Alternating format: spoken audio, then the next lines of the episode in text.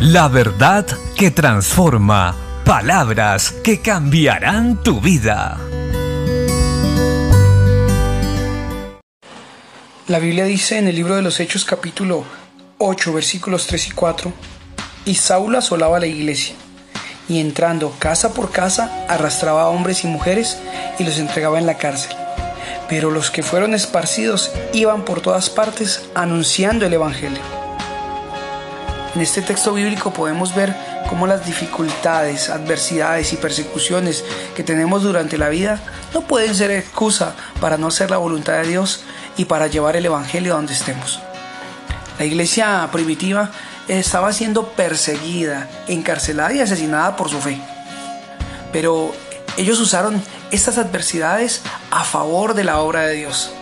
A donde iban, predicaban el Evangelio. ¿Y sabe por qué lo podían hacer? porque ellos habían sido transformados.